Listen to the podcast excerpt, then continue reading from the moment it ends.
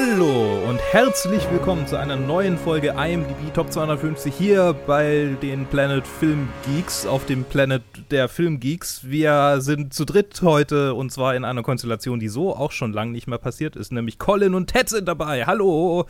Hey. Hi. Sag mal, gab es genau diese Konstellation überhaupt schon mal? Ah, da bin ich mir echt nicht sicher. Weiß ich auch nicht. Wenn, dann war, war wahrscheinlich Joe irgendwie noch äh, dabei. Also ja, bei, bei der, das ja. gab es auf jeden Fall. Aber ich glaube, wir ja, drei, genauso in der Konstellation gab es noch nie. Ja, hey, Premiere. Hm, hm. Ah, Sehr unser schön. erstes Mal heute. Hm. äh, ja, das klang interessant. Was? Äh, ja, und wir haben es von einem Film, äh, von dem wir alle drei hoffentlich, äh, also glaube ich, also zumindest zwei äh, begeistert sind. Und Colin, wir hatten ja schon in der letzten Folge, bei der du dabei warst, äh, über diesen Film gesprochen. Und da dachte ich, wie passend, äh, wenn wir den jetzt direkt so machen. Nämlich, wir reden über Parasite, der letztes Jahr rauskam und sich auf der Liste mittlerweile auf dem Platz 26 eingependelt hat. Ja, letztes Mal hatte ich es angesprochen, weil ich eigentlich von dir einfach wissen wollte, wie du den Film findest und mhm. ich nicht dachte, dass ich so bald wieder dabei bin bei einer Aufnahme. Stellt sich raus, dass man nur, nur eine Pandemie braucht, um mehr Zeit zu haben. Und es, ja, es, ähm, es öffnet viele Türen, aber schließt natürlich auch einige. Ähm, aber klar, also für die, für die Aufnahmen, für unsere Aufnahmen war das definitiv eine der besten Sachen, die hätte passieren können, weil ich jetzt unendlich viel Zeit habe, um irgendwie so einen Backlog hier aufzubauen. Ja, was für ein Silver Lining, ey.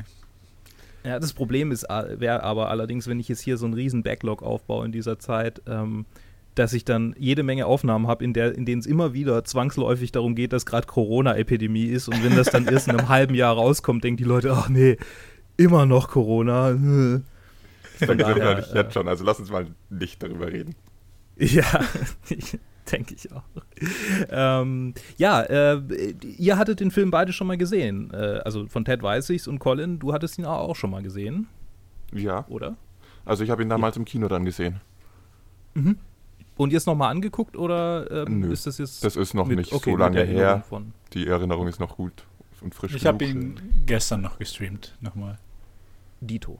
Dito. Okay, dann ist meine Erinnerung nicht ganz so frisch wie eure, aber Ich hatte einfach nur nochmal, ich hatte schon seit, seit dem ersten Mal schauen im Kino, hatte ich schon die ganze Zeit Lust, den nochmal zu sehen. Und dann war das halt die perfekte Ausrede, jetzt wirklich den dann nochmal jetzt anzuschauen.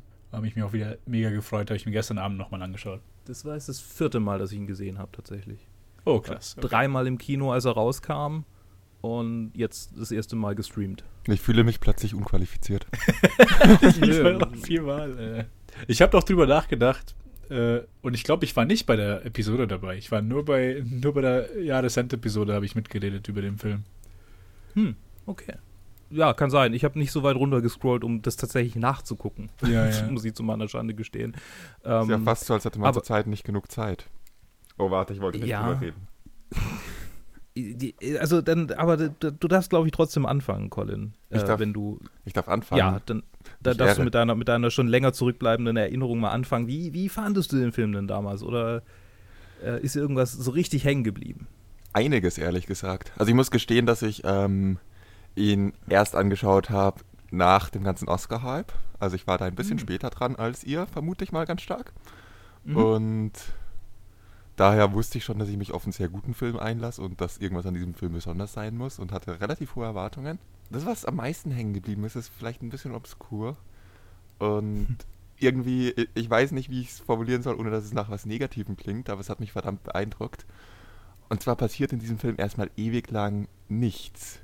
Die Story geht extrem hm. spät los. Das, worum es eigentlich geht, fängt bei der Hälfte des Films an oder sowas? Ziemlich genau, ja. Ich habe gestern sogar drauf auf den Timestamp geachtet. Es sind nach äh, einer Stunde drei. Okay. Der Film ist zwei Stunden acht lang. Ja, das ist äh, irgendwie was, was ich mir, mir, danach gedacht habe. Eigentlich hat es verdammt lang gedauert, bis es losgegangen ist. Aber hm? ich habe mich überhaupt nicht gelangweilt davor.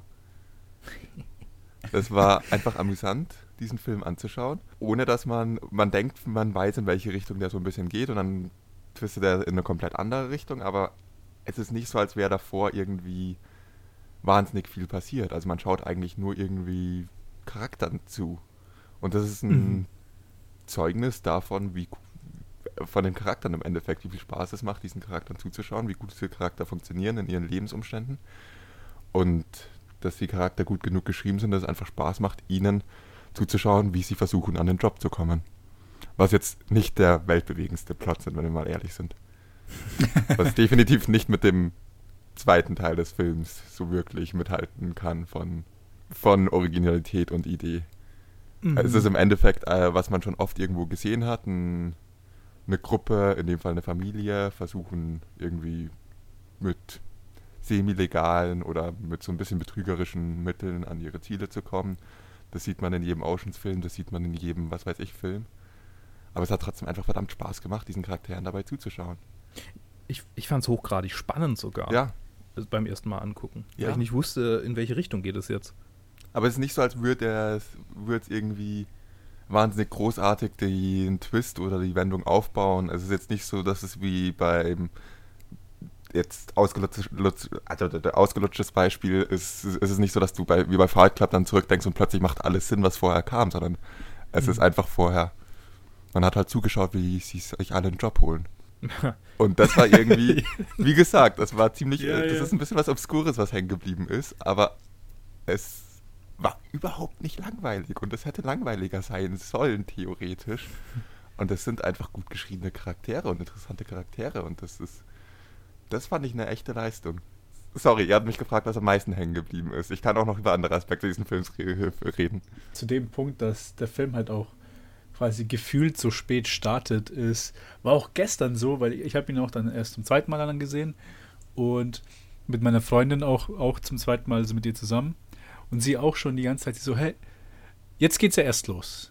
Und sie so, hm. wie lange haben wir jetzt noch? Dann schaue ich so auf die Uhr, ja, jetzt ungefähr die Hälfte. Und sie so, es kann doch nicht sein, dass es dass jetzt erst die Hälfte ist, weil im Prinzip, obwohl äh, dieses, äh, es ist halt wirklich eher mittig, wo wirklich der Film getrennt ist und dann diese quasi von, vom Job-Getting geht es dann in, ins Skurrile los, aber irgendwie fühlt sich, obwohl es beide so, äh, beide so so unterschiedliche Hälften sind, fühlen sich beide immer immer noch für mich kürzer an als eine Stunde. Als ich zurückgedacht habe, habe ich nicht geglaubt, dass es wirklich eine Stunde ist, diese ganze Sequenz von äh, die reiche Familie geht campen bis zum Schluss war für mich also irgendwie surreal, weil, weil eigentlich der ganze Film sich für mich anfühlt, als ob er nur irgendwie 80 Minuten, 90 Minuten lang ist.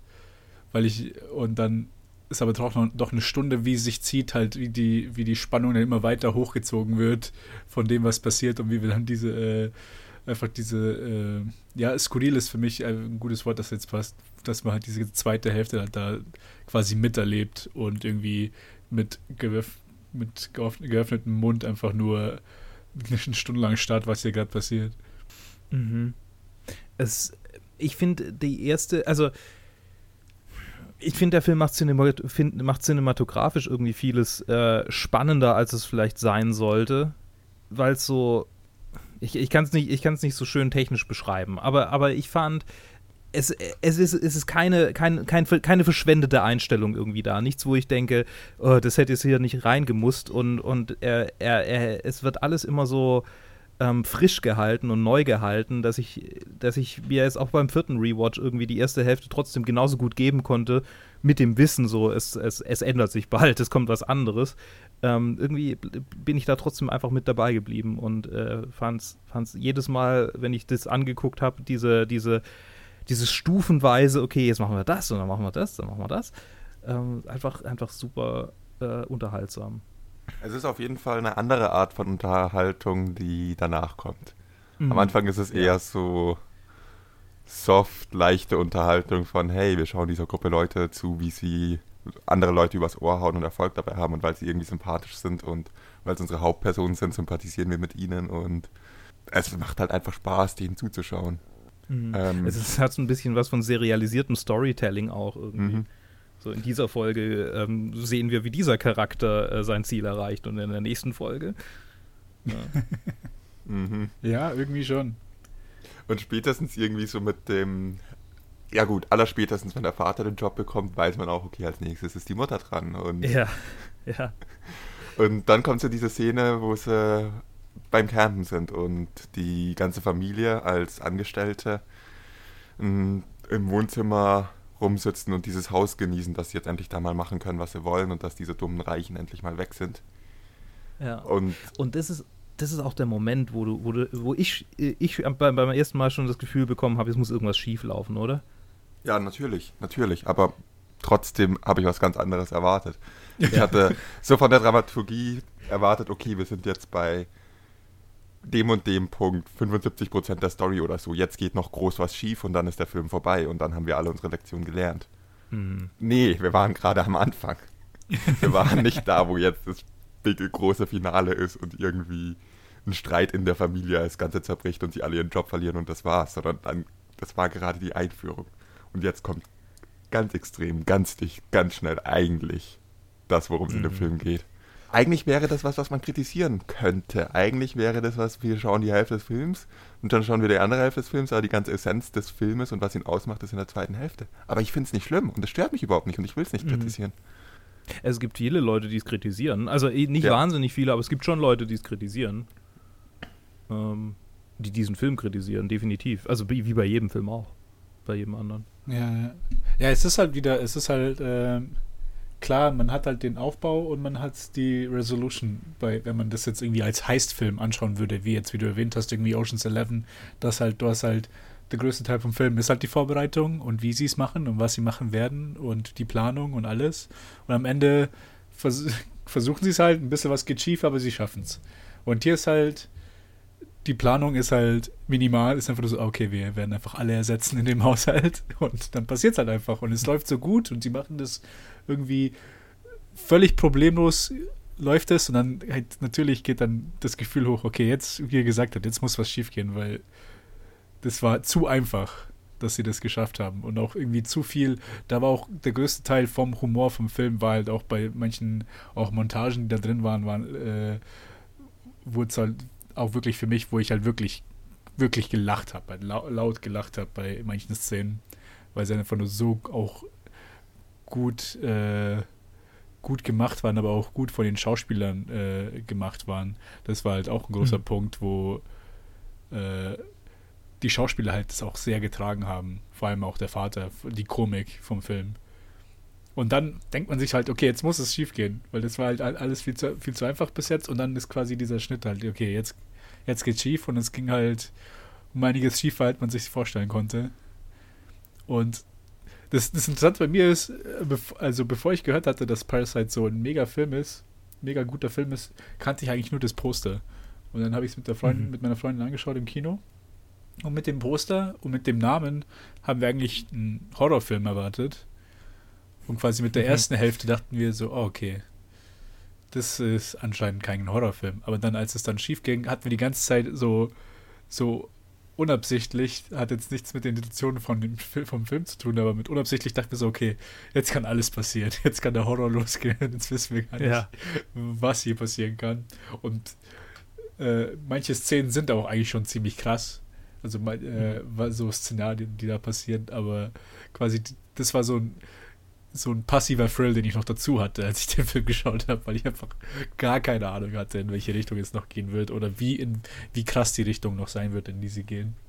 Und am Ende war es halt einfach nur für mich zwei sehr, also auf jeder eigenen Weise sehr guten Hälf also sehr gute Hälften. Die, die Horror-Vibes waren auf jeden Fall da. Also gerade halt irgendwie die, die Stellen immer mit dem, mit dem Mann aus dem Keller.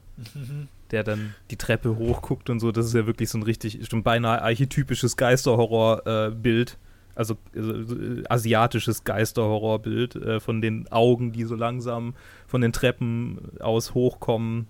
Ne? Das hat voll Ito-Vibe. So ja, ja, total. Die, die oh ja, oh ja. Extrem. Ich dachte mir, der wurde oh. nur gecastet, nur für diesen einen Blick.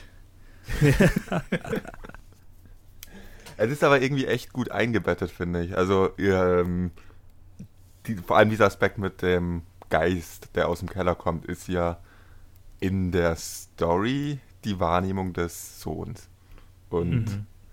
diese überzeichnete Einstellung, nenne ich es mal, wie er da halt, wie, wie man ihn da hochkommen sieht, das ist halt als Horrorelement klar, man kann es als ein Element benennen, das in diesem Film ein bisschen mehr auf Horror getrimmt ist als andere und ein bisschen weniger realistisch ist, aber es ist die Erinnerung des Sohns oder es ist, es ist die Wahrnehmung des Sohns. Mhm, genau. da, das, das meine ich damit, dass es so gut eingebettet ist, dass es Sinn macht, dass das mehr nach Horror aussieht als alles andere in dem Film, weil das ist das traumatische Erlebnis, vor dem er so Angst hat. Das, das sich dann wiederholt in ähm, gesteigerter Form. Ja. Und diesmal beim Gucken ist mir aufgefallen, ist es quasi, das ist mehr oder weniger eine ähnliche Situation. Es ist sein Geburtstag, es ist eine Torte mit dem gleichen Guss äh, im, im Shot und dann kommt wieder dieser Geist. Aber diesmal ersticht er halt die ähm, Kunstlehrerin, die vermeintliche. Es, Sollten äh, wir mal ein bisschen den Plot zusammenfassen? Ich glaube, äh, das weiß nicht, also wir reden hier nicht, nicht, so häufig komplett über den Plot, aber okay. ich, also äh, natürlich, wie ihr jetzt vielleicht bemerkt habt, spoilern wir den Film. ähm, Gut gemacht, und eigentlich, also kann, an dieser Stelle können wir es vielleicht noch kurz, ja, meinetwegen. Willst du es kurz zusammenfassen, Colin? So wie du dich daran erinnerst. Es, du willst dann nur kritisieren, dass ich irgendwas Elementares vergessen habe. Also, ähm, Ach so, wie ich kann es auch für dich zusammenfassen. Nee, passt schon.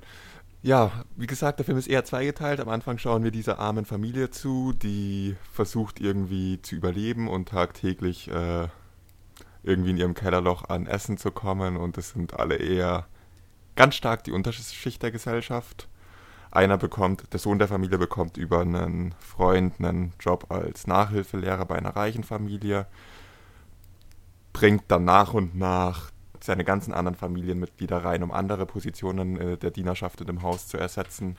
Und so endet es damit, dass dann die ganze Familie bei denen im Haus angestellt ist, als Fahrer, als Kunstlehrerin, als Haushaltshilfe, aber halt ohne, dass die reiche Familie weiß, dass die miteinander verwandt sind. Die haben es alle nur gesagt, ja, ich kenne da einen, der ganz toll in mhm. seinem Gebiet ist. Dann, wie gesagt, gehen die geht die reiche Familie mal äh, campen an einem Wochenende, was dazu führt, dass die Dienerschaft, Familie nenne ich es jetzt einfach mal, hm. eher das Haus sich zu eigen macht und während sie das Wohnzimmer verwüsten und überall Verhau machen, kommt halt die ehemalige Haushaltshilfe und sagt, sie hat was in dem Haus vergessen. Und da kommt dann die Wendung. Wie gesagt, wir spoilern den Film. Was sie vergessen hat, ist ihr Ehemann, der im Keller wohnt, von dem niemand was weiß und der dann da schon seit mehreren Wochen drin lag, ohne dass er äh, was zu essen bekommen hat. Der wohnt da schon seit Jahren drin und der geht immer nachts hoch, um sich Essen zu holen, wie halt ein Parasit. Badumts Roll Credits. ähm, ja, und ab dem Punkt eskaliert das Ganze dann ziemlich. Äh, ab dem Punkt bin ich mir gerade nicht sicher, wie ich es zusammenfassen soll. Es eskaliert mhm. so weit, dass sie sich dann gegenseitig erstmal bedrohen, sich gegenseitig zu verraten. Es eskaliert, äh, dann kommt die Familie zurück, also die reiche Familie, der das Haus gehört, weil es regnet und der Campingtrip ins Wasser gefallen ist. Das ganze, der Campingtrip war eigentlich ein Geburtstagsgeschenk für den Sohn, das heißt, es wird am nächsten Tag mit einer Party nachgeholt, der Geburtstag. Und ja, es endet alles damit, dass alle erstochen werden. Oder nicht alle, aber ein paar Leute. Zwei, zwei Menschen zwei, sterben. Ja. Ähm, es endet damit, dass der Ehemann, der Verrückte aus dem Keller, mit einem Messer hochkommt und ja, die Party crasht, um es mal harmlos auszudrücken. Ich hoffe, ihr habt meine seriösen Zusammenfassungen von Filmplots vermisst. Absolut. War alles, alle wichtigen Beats waren drin. Total.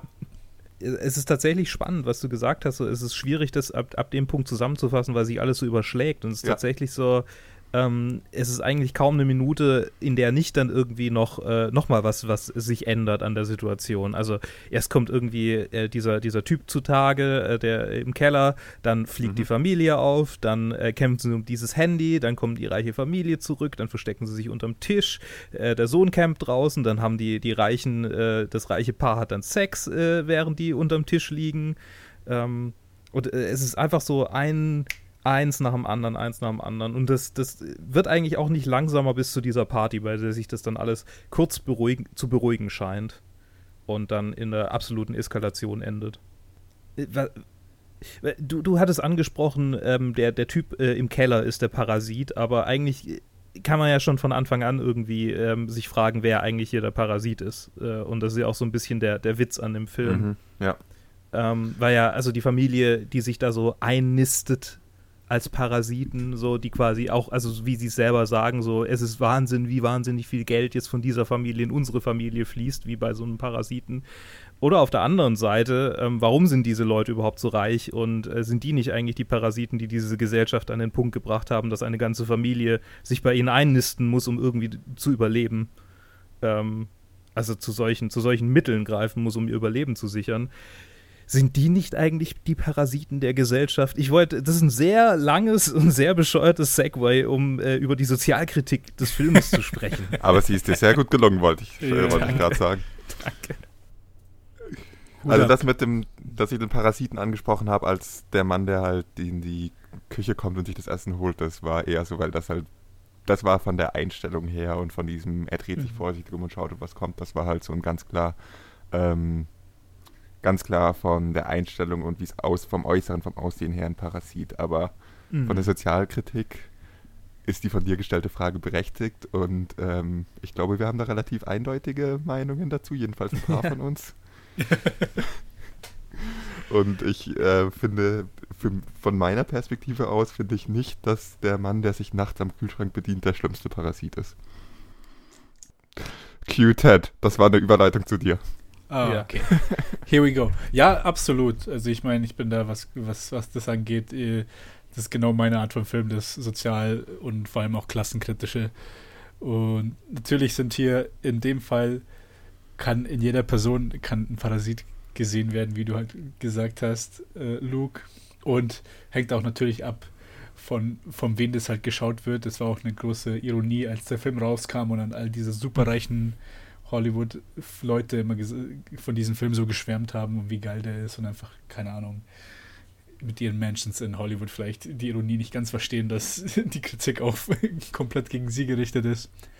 Aber das Interessante für mich ist es halt, dass es halt alles so eindeutig ist von Anfang an und aber auch so, ähm, aber auch auf einem kleinen Level, äh, wie halt beispielsweise, du, du hast erwähnt, diese Szene, wo der Vater so stolz sagt, ja, schaut doch mal, wie viel Geld von der Familie jetzt in unsere Familie kommt und wie, wie glücklich wir uns schätzen können, dass wir jetzt irgendwie ein bisschen Kohle mal zur Abwechslung haben. Und dann kann man das aber halt auch auf den Kopf stellen und sagen halt, wie kann es sein, dass es halt da eine Familie gibt, die ohne irgendwie zu merken, dass sie es machen, einfach nochmal eine ganze andere Familie mitfinanzieren können, ohne irgendwie nochmal drüber zu blinzeln und einfach nur so viel Geld da reinpumpen und das einfach in, von äh, in ihren Geldtaschen halt erstmal überhaupt nicht merken, dass das überhaupt irgendwie äh, großartig was ändert an Nebenvermögen und halt all diese kleinen Sachen. Aber Mhm. quasi das kann man koppeln mit dem Kommentar von dem reichen Vater, der dann sagt, die alte Haushälterin hat ja wie für zwei Leute gegessen. Hm. Das heißt, das, was man selber ausgibt, das ist halt vollkommen unbemerkt und raus, aber das, was andere Leute von denen nehmen, das, ist, das wird sofort aufgeschrieben und das ist dann auch wieder dieses, äh, auch das, der Stereotyp von halt von reichen Leuten, die halt, die oft auch sehr knauserig, knauserig sind, was ihre, was ihr Vermögen angeht und auch gerne dann auf, auf halt arme Leute herabschauen, was halt auch sehr oft in diesem Film vorkommt, auch wenn es eher so doppeldeutig ist, weil ja die reiche Familie eigentlich nicht weiß, dass, Mhm. dass arme Leute für sie arbeiten und eigentlich das auch gar nicht akzeptieren würde, wenn sie das wissen würden, dass da dieses Gesindel äh, die Angestellten sind, weil die Angestellten sollen ja auch vom ha hohen Status sein, weil das, wir sind ja hier die Superreichen. Und es ist interessant, dass es halt eigentlich dieser ganze Film einfach, man, man, man kann fast in jeder Szene halt dieses klassenkritische, dieses sozialkritische halt vollkommen ablesen. Und, und das halt nochmal gekoppelt mit, mit seinen anderen Filmen. Ich habe jetzt ein paar von denen gesehen, die sind halt auch alle extrem sozialkritische Filme. Also das ist halt voll, vollkommener Trend bei ihm. Und dass halt er jetzt einen Film rausbringt, wo es fast exklusiv um sowas geht, äh, hätte man sich eigentlich fast denken können. Was ich interessant finde, ist dieses, ähm, wir haben die Ebene der superreichen Leute und dann haben wir die Ebene der Angestellten. Ob es jetzt die Familie ist oder ja, es ist diese die eine arme Familie und es sind noch die anderen Angestellten im Haus, die sie so nach und nach ersetzen.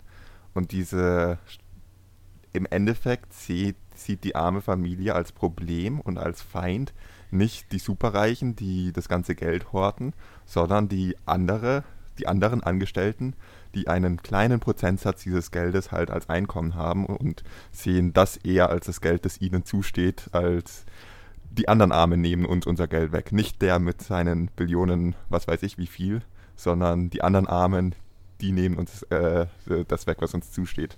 Mit dem, was du sagst, die ist für zwei Personen und so weiter. Das sind so diese Sachen. Absolut. Dass absolut. man eher dazu gebracht wird, sich ja andere arme Leute als Feinde zu Ja. sehen oder als äh, das ist so ein typischer Fall von wieder die Ausländer nehmen uns die Jobs weg. Die Ausländer Mhm. sind an allem schuld, nicht wir hier Ja. oben mit unseren äh, ja, wir die eigentlich irgendwie die Entscheidungen treffen, das Geld haben und Die Ausländer nehmen uns die Oscars für Joker weg.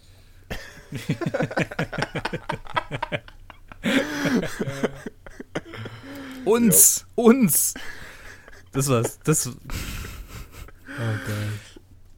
Wow. Nee, aber das ist halt echt, das ist, das, das ist auch ein großer Punkt vom Film, finde ich, diese, Mhm. diese paar Szenen, wo sie Mhm. gegeneinander gepittet sind. ja. Und vor allem halt mit dem Kontrast, wo die ehemalige Haushälterin reinkommt und erstmal vollen Respekt zeigt, weil sie denkt, das wären eigentlich respektable Mittelschichtleute.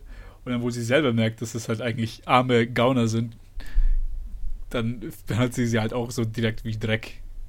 mhm. Und ist halt sofort, sofort so ein ähm, Shift of Tone, wo, wie sie halt behandelt werden. Sobald das die andere, quasi, sobald das Gegenüber weiß, dass du Gesindel bist, dann wirst du halt auch gleich wie Gesindel behandelt.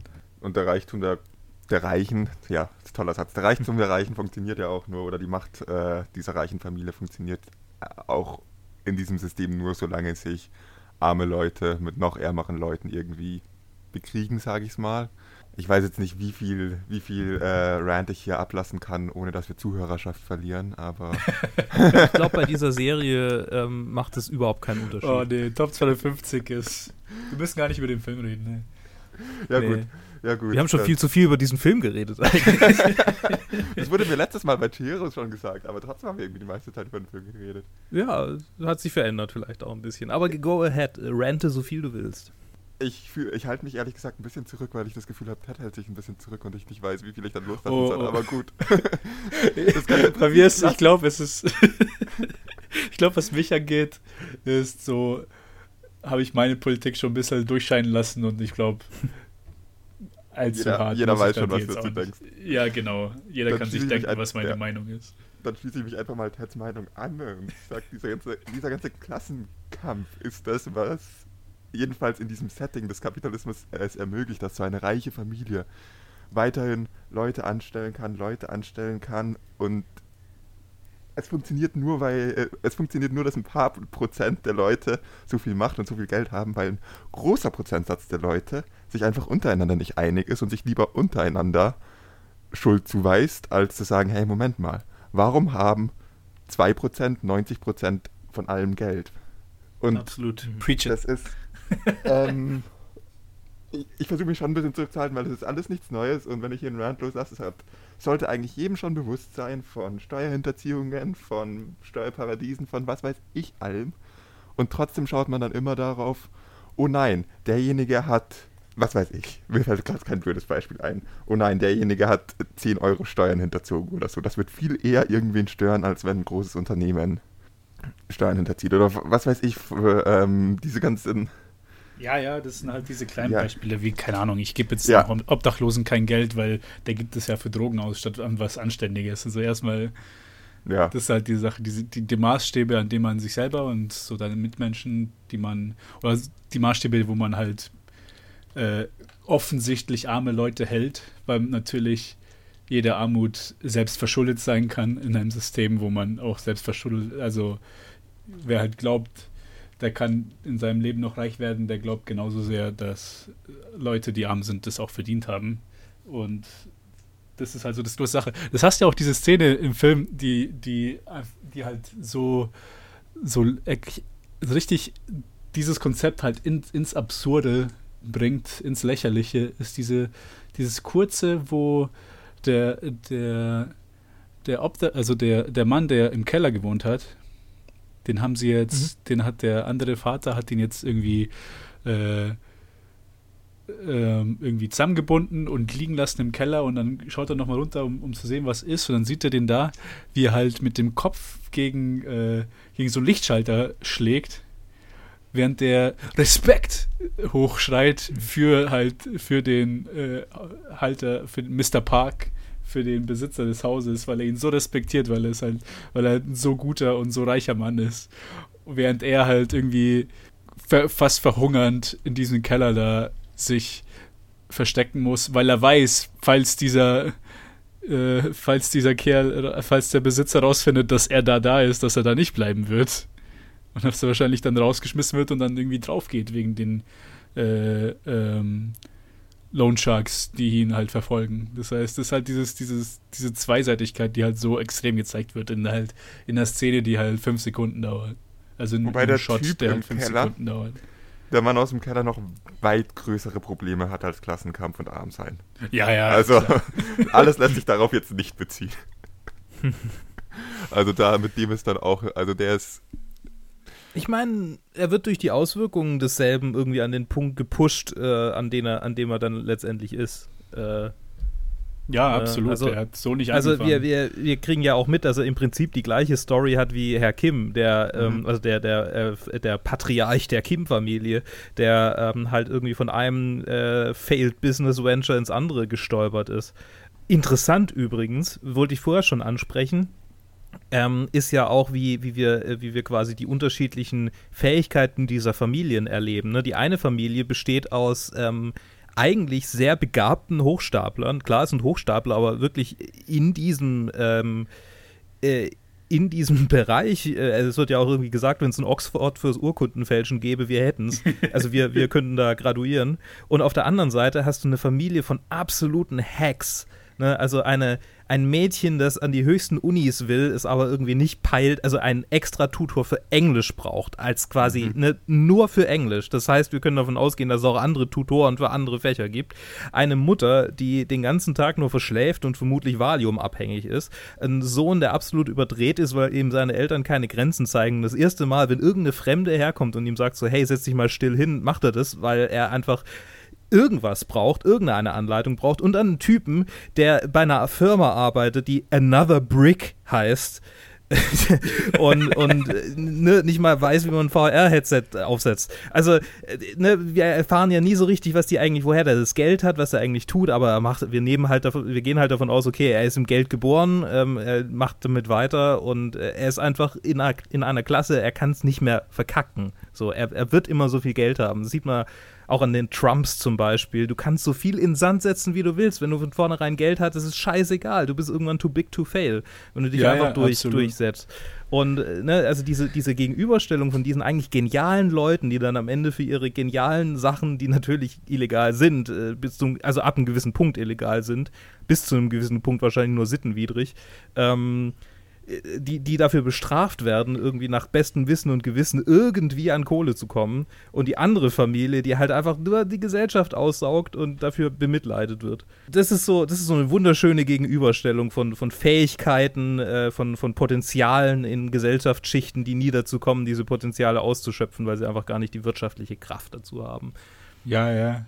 Das, das, ist, das ist so ein guter Punkt. Vor allem halt auch mit diesen kleinen Zielen, die halt auch die Familie hat, die, die, die, die ist da ins, in dieses Haus reingekommen und natürlich, äh, es ist ein bisschen zweigeteilt, die Frauen sind ein bisschen bodenständiger, die Männer, vor allem der Sohn, die träumen ein bisschen weiter. So, oh, was mhm. passiert, wenn ich jetzt das Mädchen dann heirate und das werden meine Schwiegereltern und dann brauche ich mhm. Schauspieler, die meine richtigen Eltern spielen und bla bla bla und dann die Mutter und die Tochter wollen einfach jetzt einfach irgendwie die Situation, die sie gerade haben, noch genießen und schauen, dass das halt irgendwie noch weiter funktioniert, weil quasi das Ende, das Licht am, im Tunnel ist schon da. Also diesen, diesen, diesen Luxus werden sie nicht lange genießen können. Mal davon abgesehen, dass es halt keine großen Sachen sind, die sie überhaupt wollen. Die wollen einfach nur ein bisschen, also zur Abwechslung mal, wie du gesagt hast, ein bisschen Geld haben. Vielleicht halt aus diesem Shithole, in dem sie leben, halt ausziehen können und halt ein gescheites Apartment der Sohn will einfach nur an die Uni gehen. Also, das ist so die Aspiration, die er halt hat. Und das mhm. vergleich mal mit uns dreien. Oder halt Ja. so die, die durchschnittliche Deu deutsche Person hier in Deutschland. Bei mir war das überhaupt, das war nicht mal eine Diskussion. Also, wenn man Lust hatte, eigentlich wer will und halt sein Abi, Fachabi oder so halt nachmacht und dann wer will, der kann hier auf die Uni das, oder halt auf die Hochschule. Das ist überhaupt kein Problem, das ist kein Thema von, das ist überhaupt nichts. Und natürlich gibt es ja auch Leute, wo das äh, eher schwerer ist, aber dann ist es halt da, da ist halt wirklich das Extreme von Extremen dann gezeigt, in dem Fall. Im Vergleich zur Durchschnittsperson hier, wo halt einfach nur, das ist einfach nur ein Traum, so, ja. Ich würde einfach nur gern educated sein. Und dann Mhm. dafür, dass er halt so einen Traum hat, wird er damit dann bestraft, indem er halt einfach nur dreimal fett einen Felsen gegen den Kopf kriegt und dann einfach danach einfach ähm, im Prinzip dann äh, schwerbehindert ist, mehr oder weniger. Weil von dem Punkt an können wir halt auch, das ist halt auch eine Sache vom Film. Das, End, das Ende haben wir gar nicht erwähnt, sondern halt nach, nach dieser großen Mhm. Party versteckt sich halt dann der Vater im Keller vom Haus und der Sohn, der heilt an seiner Kopfwunde und nimmt sich vor, macht seinen Plan, wie er den Vater da rausholen will. Und am Ende wird halt klar, dass es halt mehr Traum als Plan ist und dass man auch gar nicht wirklich ernst nehmen kann, egal was er da sagt, weil es halt direkt nach einer Brain Surgery ist, wo gezeigt wird, dass er nicht wirklich peilt, was in der Realität so vor sich geht. Und das ist halt das ist halt das, mit dem er halt belohnt wird am Ende des Filmes. Mit seinen Aspirationen, die er hat, die halt sehr moderat eigentlich gehalten sind, so wie die der ganzen restlichen Familie. Und genauso so wie die der anderen zwei. Die Frau und der Mann, die mit dem Mann, der dort eingesperrt waren, sie hat eigentlich nur, sie wollte eigentlich nochmal dafür extra zahlen und wollte ihn einfach nur sicher gehen, dass er halt nicht verhungert. Das ist das Einzige, was eigentlich sie, mach, was sie machen wollte. Und das ist dann Mhm. wirklich so, du siehst so zwei Familien, die denen einfach geholfen werden muss, aber die halt gerade wegen dieser blöden Situation halt sich als Feinde dann sehen. Und es ist eigentlich voll, voll die Tragödie, wenn man es halt aus der, aus der Perspektive halt anschaut. Ja, Ted, du hast jetzt aber auch nochmal übers Ende gesprochen, bist dabei aber ganz zum Ende gleich nach den ganzen Gerichtsverhandlungen oder so gesprungen. Was ich noch einen interessanten Punkt fand, ist die Party selber und wie die Leute darauf reagieren. Also, Mhm. da liegt jemand im Verbluten am Boden. Ähm, ja, die Kunstlehrerin, also die Tochter der armen Familie, liegt verblutend am Boden. Ihr Vater versucht irgendwie erste Hilfe zu leisten. Und der reiche Sack kommt auf die Idee, ihn anzuschreien, dass er ihm nicht sofort den Autoschlüssel gibt, damit sein Sohn, der gerade irgendwie eine, einen Anfall hatte, der zwar auch ernst ist, aber hey, da liegt jemand im Verbluten, ähm, dass sein Sohn ins Krankenhaus gefahren werden kann, möglichst schnell. Und die Person, die daneben am Verbluten ist, ist ihm vollkommen egal, weil es aus einer anderen Schicht kommt, weil es eine Angestellte ist, weil was auch immer. Und irgendwo ist es natürlich nachvollziehbar, dass die eigene Familie und die eigenen Kinder einem wichtiger sind. Aber dieses extreme einfach nur irgendwie den Autoschlüssel haben wollen und überhaupt nicht wahrhaben, dass jemand hier am Verbluten liegt, fand ich auch nochmal eine krasse Darstellung. Und Mhm. dass dann diese ganzen, diese, diese ganzen Traumata, diese ganzen Schocks und dieses, oh, hier ist gerade was Gruseliges passiert, hier wurde jemand vor meinen Augen abgestochen. Und dass das bei den reichen Leuten, den reichen Gä- Partygästen irgendwie das Schlimmere ist, dass sie gerade sehen mussten, wie jemand abgestochen wurde, als dass da tatsächlich gerade ein Familienmitglied von irgendjemandem abgestochen wurde. Die, die aus ihren Augen leiden in der Szene, sind sie selbst, weil sie das mit ansehen mussten, sowas Schreckliches. Mhm. Und das fand ich irgendwie echt eine krasse Stelle, eine krasse Szene. Wo sie sich dann alle entfernen und sich um diesen einen Sohn kümmern, der einen Anfall hat, während die ärmeren Leute einfach am Verbluten am Boden zurückgelassen werden. Das fand ich schon ziemlich übel. Ich weiß nicht, wie es euch damit Ich- ging. Ja, Ich würde, ja, also Absolut, ja. Ging, mir, ging mir auch so, ging mir auch so. Zumal ich denke, äh, also diese, diese, ein solcher Krampfanfall ist es auch jetzt, keine Ahnung, vielleicht hat er noch irgendeine andere Pre-Existing Condition oder sowas in der Richtung, aber wenn man jetzt mal von einem normalen epileptischen Anfall ausgeht, dann kannst ja nicht viel machen. So, du lässt den halt auskrampfen, ne? Legst vielleicht noch ein Kissen unter, damit er sich nicht den Kopf aufschlägt, aber das war's. Also wenn jemand einen epileptischen Anfall hat, dann versuchst du eigentlich nur, ihn auskrampfen zu lassen, weil du nicht viel mehr anderes tun kannst. Klar, vielleicht ist es noch irgendwas anderes mit drin, aber, aber ich denke mir da jedes Mal, also ich habe mir jedes Mal, wenn ich das gesehen habe, gedacht, so, die, die, die haben, die Frau hat nicht mal Ahnung davon, irgendwie, was, was ihrem Sohn da passiert ist und wie ernst oder wenig ernst das war. Klar ist es, ist es gruselig, seinen eigenen Sohn krampfen zu sehen und es ist vollkommen nachvollziehbar, irgendwie ihm nur das Beste angedeihen zu lassen. Aber dann quasi einen solchen harmlosen Krampfanfall zu priorisieren über eine Frau, die da verblutet, ist quasi noch so ein zusätzliches Ding, so eine zusätzliche Dimension, die das echt eklig und, und einfach, mhm. ja, verdammenswert macht. Ja, Was auch absolut. so die andere Ebene noch auftut oder noch eine andere Ebene, dass diese reiche Familie zu, ihr habt es vorher kurz angesprochen, ich habe nicht darauf, bin nicht darauf eingegangen, weil ich kurz ein Aufnahmeproblem hatte, äh, ich, mhm. dass die Familie, die Gegenüberstellung von den Skills von denen, von der armen Familie gegenüber der reichen Familie. Die reiche Familie ist an sich alleine nicht überlebensfähig. Sie braucht nee, andere Leute, um überleben zu können. Nur um hier nochmal die Frage aufzuwerfen, wer ist der Parasit? Ja. Das ist noch so eine Ebene, auf der da gesagt wird, hey, diese Familie würde nicht leben, wenn sie nicht einen, andere lebende Organismen hätte, die sich darum kümmern, ihr Überleben zu mhm. sichern. Die die mhm. Arbeit reinstecken, ihr Überleben zu sichern. Und das bei den kleinsten, also das bei den absolut kleinsten Sachen, die man ja. halt eigentlich machen sollte sein ähm, Kind zu erziehen, zu kochen. Sein Kind erziehen, zu kochen. Das ist auch, das, da gibt es ja diese eine Szene, wo der Vater sagt, so, ja, ausräumen. Die Spülmaschine ausräumen. ja, genau.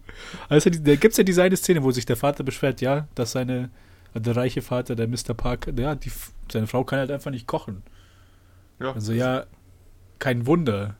Und du genauso ja. wenig. Also ihr könnt, ihr könnt alles Essentielle, was man fürs Überleben, quote unquote, braucht, könnt ihr nicht. Und dann währenddessen sieht man halt, wie äh, die Mutter, äh, die Mrs. Kim, überhaupt kein Problem hat, sich als Köchin da einzuordnen und da all diese Gerichte für sie zu machen. Schnell mal fünf Minuten ein YouTube-Video anschauen und ein Gericht machen, von dem sie keine Ahnung hatte, was es überhaupt ist.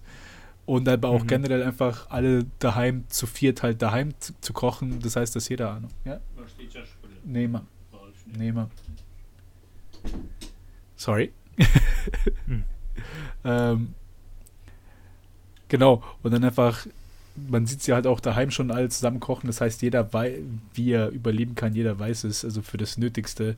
Und mhm. äh, zu dem noch, noch mal ein bisschen, um auf das einzugehen, auf, mit der Party, das ist halt dieser logische Höhepunkt. Wenn du das als so, wenn du das den ganzen Film als irgendwie Gedankenexperiment anschaust, dann geht es einfach am Ende einfach nur darauf hinaus, quasi als reiche Person, welches Leben siehst du als wertvoller?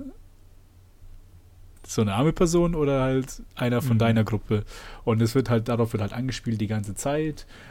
Das einmal, zum einmal halt über den ganzen Film, wie halt die zwei Eltern, Mr. Park, Mrs. Park, halt so ein bisschen dehumanisierend über arme Leute sprechen. Dieses, ja, ich war nur, seit wann ich nicht mehr in, in der U-Bahn gefahren bin und diese, wie die stinken und wie die ausschauen. Und dann auch ein bisschen während dieser quote-unquote Sexszene, wie das auch so ein Fetisch für sie ist, sich mhm. irgendwie aus, als, als Arme und dann als arm gleichgesetzt mit drogenabhängigen Leuten halt, ja. sich sofort irgendwie aufzugeilen. Und natürlich geht es halt alles so Schrittweite, Schrittweite bis zur letzten logischen so Gedankenfrage so, okay, wen rettest du? Die Person aus seiner Social Group oder jemanden, den es um einiges schlechter geht, der aber nicht in deiner Sozialgruppe ist. Und dann ist halt die Entscheidung, wurde halt in der Szene sofort gezeigt zumindest die mhm. Entscheidung, die der Regisseur denkt, dass diese reichen Leute halt äh, Klar. Fallen, die Tendenz, fallen würden. Die Tendenz zu sozial, eigener sozialer Gruppe schon irgendwo nachvollziehbar und logisch ist, aber unter ja, ähnlichen Umständen. Also das ist, eine, das ist was Evolutionäres. Das ist äh, ähm, so eine Überlebensstrategie. Ne? Mhm. Man, man, tendiert eher zum eigenen Stamm als zum, zum Verfeindeten, zum, ja, zum anderen. Klar, und deswegen sind ja auch die Parks sind ja auch nur irgendwie so passive Antagonisten. Das sind ja nicht wirklich so mhm. die Villains von der Story, weil es auch gar nicht darum geht, um diese, spe diese spezifische Familie, dass sie scheiße ist, weil sie reich ist. Ich meine, deswegen haben wir auch eine Szene, wo die, Mut wo die Mrs. Kim sagt, ja, wenn ich so viel Geld hätte, dann wäre ich auch super nett. Also bitte. Mhm. Wenn man so ein Leben führt, dann hat man keinen Grund, irgendwie gepisst zu sein. Und dann, ja, natürlich nicht. Weil man halt, weil es kein Geld gibt, weil es kein Problem gibt, wo man nicht genug Geld draufschmeißen kann, dass es einfach weggeht. Hm. Währenddessen man halt überhaupt keine Skills hat und eigentlich gar nichts kann. Und von jedem Idioten angelogen werden kann. Und alles glaubt. Es ist einfach verdammt geil, wie vielschichtig das ist. Wie, wie viele, dass eigentlich jeder Charakter in diesem Film auf mehrere Arten Parasit ist. Das ist schon echt gut gemacht. Ich, ich glaube auch, dass wir diese Diskussion auch noch ewig weiterspinnen könnten. Ja. Ich glaube, wir könnten ja, auch einen Vier-Stunden-Podcast hier draus machen, ohne Probleme. Und das ist schade, dass wir das jedes Mal sagen. Es ist das dritte Mal, dass wir über diesen Film reden und jedes Mal sagen wir, ich glaube, wir könnten noch ewig drüber reden. Aber ich habe zum einen ein bisschen Angst, dass wir anfangen, Dinge zu wiederholen, die unsere treuen Zuhörer jetzt irgendwie das zehnte Mal schon hören. Und ähm, ich habe Angst, dass wir nicht noch zur Liste kommen. Segway. Uh, Segway. ich habe immer noch keine Liste. Ich habe nicht mal einen Letterbox-Account. Ja, ist uh. nicht so schlimm. Äh, du, kannst schlimm. Einfach, du kannst einfach, kannst einfach äh, sagen, wo du ihn, ja, mach ich. Äh, ich mach so wie letztes so Mal einordnen dann. würdest. Aber also, wir können gerne anfangen. Ich habe ihn schon drin. Ah, okay. Dann würde ich, ich, mal lo loslegen. Fang du gern an. So, bei mir komischerweise habe ich halt zuerst überlegen müssen, okay, ich weiß, dieser Film wird sehr hoch in meine Liste kommen. Das war mir von vornherein klar. Und dann habe ich ihn einfach dann einen Platz höher gestellt. Und so, äh, nee, eigentlich mag ich ja den lieber als den Film. Und dann nochmal einen Platz höher gestellt. Und dann nochmal einen Platz höher gestellt. Und dann nochmal einen Platz höher gestellt. Und nachdem ich vor zwei Episoden, als ich euch informiert habe, dass Chihiro auf meinem Platz 1 ist, ist halt jetzt hm. Parasite auf meinem Platz 1 von, von der Liste. Wow. Hat er sich einfach da hoch, weil ich habe ihn einfach nur, ich, ich habe mich nicht gut gefühlt, ihn hinter irgendeinen von diesen Filmen zu haben. Und bei den, bei der hm. so Top 5 bis Top 10 ist es sowieso schwer, stark gegen bei diesem Film zu unterscheiden, aber der hat sich einfach nur so im direkten Vergleich immer zu dem Film, der vor ihm war, hat er sich einfach nochmal durchgekämpft bei mir und ist halt ganz oben gelandet. Dem kann ich mich anschließen ich habe ihn aber nicht äh, immer so ans Hochgeschoben, ans Hochgeschoben, ans Hochgeschoben. Ich habe mir gesagt, wenn ich ihn jetzt das vierte Mal angucke, ich glaube, dann ist der Hype vorbei. Also irgendwann, irgendwann muss der Hype vorbei sein. Er war ja zwischendurch auch irgendwie in der Liste tatsächlich in einem, an einem einstelligen Platz, wenn ich mich richtig entsinne. Also er war definitiv irgendwo in den Top Ten mal ganz kurz und dann ist er wieder abgesackt. Aber das gleiche ist mit Marvel, äh, mit äh, Endgame ja auch passiert. Und ich habe gedacht, okay, diesmal warten wir den Hype wirklich ab und ich will bei Endgame machen irgendwie Folge 10 dazu. Ähm, und äh, jetzt ist er, glaube ich, auf dem Platz eingependelt, auf den er äh, jetzt auch erstmal in, also de, den, den Bereich, in dem er bleiben wird. Und ähm, dann habe ich gedacht, okay, wenn, wenn er sich hier einpendelt, dann muss er sich bei mir auch so langsam eingependelt haben. Und es hat sich einfach nichts verändert. Ich finde ihn immer noch so geil wie das erste Mal, als ich ihn gesehen habe. Und deshalb äh, habe ich auch überhaupt kein Problem mit, damit zu, äh, ihn, ihn auf den Platz 1 zu setzen. Nice. Sehr wow. jetzt ist. Krass. Bei euch beiden Platz 1. Beeindruckend. Ja. Ähm, ich habe ja keine. Dadurch, dass ich jetzt irgendwie zum zweiten Mal bei Top 250 erst dabei bin und keine Letterbox-Liste habe, fällt mir eine genaue Einordnung schwerer. Ähm, ich bin mir ziemlich sicher, dass es bei mir nicht Platz 1 ist. Es ist definitiv aber unter den Top 10. Ähm, wo genau mhm. dort ist schwer zu sagen, weil, wie Ted schon richtig gesagt hat, es fällt manchmal, vor allem unter den Top 10 von den Top 250 fällt echt schwer zu sagen, der Film ist besser als der andere. Und ich bin jetzt auch, weil ich keine eigene Liste habe, eher so durchgegangen und habe gesagt, okay, den Film würde ich eher drunter platzieren, den Film eher drüber, den Film ungefähr auf dem gleichen Level. Und wenn ich die Filme mhm. zusammenzähle, die ich drüber platzieren würde und ungefähr auf dem gleichen Level, komme ich auf 8. Also er wird irgendwo in diesem Bereich zwischen Platz, irgendwo zwischen Platz 2 und Platz 8 wahrscheinlich landen, wenn ich mir wirklich mhm. versuche, eine Liste zu machen. Es ist schon nice. ein richtig, richtig guter Film. Mhm. Es, nee. Was ich jetzt noch ganz kurz zum Ende ansprechen wollte, ist ja auch ganz viele Hitchcock-Anspielungen drin. Äh, was irgendwie, also wir, ist ja passend, dass wir mhm. den gerade eigentlich aufnehmen, während wir unsere Directed-by-Reihe zu Hitchcock haben. das, ähm, ja, von der Qualität her nicht mit den Filmen, die wir gerade anschauen von Hitchcock. ja, das, das nicht, das nicht. Aber halt so generell, dass wir es von Hitchcock haben halt. Ist mir noch mhm. eingefallen, wollte ich noch loswerden. Nee, ich glaube, das ja. wird in der Zukunft wirklich ein ikonischer. Also das, der wird sich halten, der Film. Bin ich mir so sicher, weil auch so mhm. viele ikonische Shots und Szenen drin sind. dass der sich wirklich Total. halten wird. Und das ist halt mit, mit dem Fakt, dass es halt wirklich ein Korean, also der erste, der zweite fremdsprachliche Film ist, aus, also nicht englische Film ist, auf der Liste bis jetzt, abgesehen von City of God äh, auf Brasilianisch-Portugiesisch, ist halt schon erstmal eine Leistung, vor allem halt, dass das aus dem asiatischen Raum ist. Ähm, Beziehungsweise nein, Chihiro halt noch. Aber das sind halt die drei und Filme. äh, Seven Samurai. ah, verdammt. Ach, okay, jetzt laber Und ich Life is. Beautiful. Der ist Life is Beautiful. Ah, ja, das vergesse ich immer bei Life is Beautiful. Okay, das sind schon noch- absichtlich vergessen. nee. Ja, okay, so, es sind schon eine Handvoll Filme. Okay, dann habe ich jetzt gerade ein bisschen Stoß gelabert. Aber ich, das ist trotzdem Du, mein Punkt, dass Hab ich glaube, vor ein paar dass ich Folgen auch schon. ich- Ja, bei, ich wollte gerade sagen, bei Chihiro haben wir genau dasselbe gemacht. Das sind ja noch nicht so viele Fi- Fi- Filme, die nicht englischsprachig sind. Oh, warte, der, der, der, der, der. Der, der, der, ja, shit. Genau. Aber gut, es sind, Ja, aber ich glaube, my es sind point mehr als wir stands. erwarten Ich glaube, dieser aktuell. Film. Ja, Ja, ja. Ich glaube, Es sind mehr Parasite wird Filme. ein ikonischer Film bleiben. ja. Es sind Mhm. mehr Filme, die wir, als wir erwarten, die auf dieser Liste sind. Aber Ja. wenn man sich prozentual anschaut, sind es trotzdem noch verdammt wenig. Dass ein Land Mhm. mehr als die Hälfte dieser Filme produziert hat und das irgendwie als, ah ja, dann ist das Verhältnis ja relativ ausgeglichen eigentlich gesehen wird. Ist halt auch so Mhm. ein, könnte mal zum, uns anzuregen dann, könnte uns mal anregen, dann ein bisschen mehr drüber nachzudenken, aber ja, Naja, gut, ich meine, IMDb ist halt auch einfach eine englischsprachige Plattform. Ja, genau. Ja, ja. das stimmt auch und ja. einfach Leute sollten sich angewöhnen, einfach viel mehr ausländisches Cinema anzuschauen. Das halt, man verpasst so viel, wenn man nur bei Hollywood hängen bleibt. Ja, das ist, das jetzt irgendwie, eigentlich fällt aus der Sicht der Ober, der intellektuellen Oberschicht, wie du das sagst, so?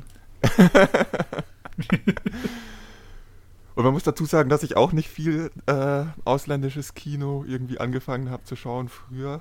Äh, ich möchte mich an dieser Stelle an unsere zahlreichen Challenger wenden, die uns gezwungen haben, Filme aus jedem Land anzuschauen nice. ähm, im Laufe der Ja. Planet Film Geek Jahre. Und ich Hast würde immer noch nicht behaupten, dass ich sonderlich... angeguckt. Wie bitte? Du hast bis heute nicht den äh, äthiopischen oder was es war angeguckt. Dem aus dem Kongo, hab. weil ich den nirgendwo streamen konnte. Kongo. Stimmt, Kongo. Ja, den, ich glaube, den kriegt man auch einfach nirgends. Ja, den, den aus dem Kongo habe ich bis heute nicht gesehen, das ist richtig. Den aus der Mongolei habe ich aber gesehen und ja, nee, Ja. ich kenne mich immer noch nicht mit nicht-Hollywood-Kino aus. Ja, noch nee, ich auch nicht besonders beide, gut, aber halt man, Das ist einfach, man schon man weiß genau, jetzt wenigstens, dass man absolut, nichts weiß, absolut. um es mal so auszudrücken. Das, und mit diesem Einstein-Zitat. war es Einstein? Ich weiß nicht mehr, wer es war. Irgendjemand hat das gesagt. Das war ziemlich sicher nicht Einstein. Ja, vielleicht war es Stephen Hawking. Irgend, egal. Ähm, damit würde ich sagen, vielen Dank fürs Dabeisein, ihr zwei. Es war eine sehr äh, launige Sehr Folge. gerne. Sehr äh, anregend, anregende Gespräche mit euch. Das ist, ja, es war eine sehr spaßige Folge, interessante Themen. Und ich kann es nicht so stehen lassen, tut mir leid, ich kann es echt nicht so stehen lassen. Hawking ist auch falsch. Du bist 2000 Jahre daneben, es war Cicero. Ah. Ja, Zi- ja. Cicero war im Prinzip auch nur Physiker. ähm, und damit habe ich mich geoutet als Teil der intellektuellen Unterschicht. Nice. Äh, danke fürs Zuhören, liebe Leute. Oder war es Sokrates? Ich bin mir jetzt gerade auch nicht mehr sicher. Könnte auch Äh, Sokrates du, komm, äh, wir, wir stellen es in der nächsten Folge klar. Wir, wir klären das ist off Mike. Okay. Okay. Ähm, dann äh, vielen Dank fürs Zuhören und äh, bleibt bis, bis zum nächsten Mal so gesund, wie es Corona zulässt. Könnte auch Platon gewesen sein.